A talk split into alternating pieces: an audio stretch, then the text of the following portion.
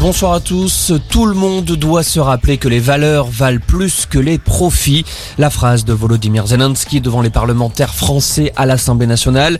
Le président ukrainien demande que les entreprises françaises quittent la Russie pour ne plus devenir les sponsors de la machine de guerre, citant notamment Renault, Leroy Merlin et Auchan. Volodymyr Zelensky a réclamé plus d'armes des pays européens pour se défendre face à la Russie, mais également plus de sanctions économiques. Pendant ce temps, Vladimir Poutine ne veut plus de dollars et d'euros pour le gaz russe livré à l'Union européenne. Le président russe donne une semaine aux autorités pour mettre en place le nouveau système en rouble. Vladimir Poutine explique qu'il s'agit d'une réaction au gel des actifs de la Russie en Occident. Les funérailles d'Ivan Colonna auront lieu vendredi à Cargès, en Corse du Sud, dans son village familial.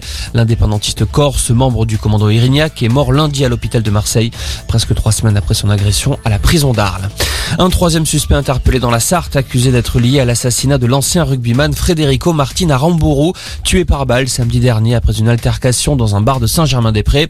Dans la matinée, le parquet avait annoncé l'arrestation d'un autre suspect en Hongrie, cette fois un ancien militaire membre d'un mouvement d'extrême droite. Une jeune femme soupçonnée d'avoir participé à l'homicide est mise en examen pour complicité d'assassinat.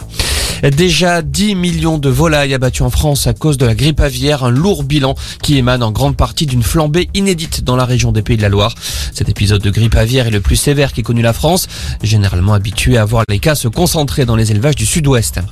Et puis en rugby, Fabien Galtier confirme qu'il va prolonger de 4 ans son contrat de sélectionneur de l'équipe de France. L'information avait été révélée par le président de la FFR, Bernard Laporte. Fabien Galtier avait à l'origine un contrat qui devait se terminer à l'issue de la Coupe du Monde 2023. Mais le grand chelem des Bleus dans le tournoi destination lui permet de prolonger son bail jusqu'en 2027. Voilà pour l'essentiel de l'info. Excellente fin d'après-midi.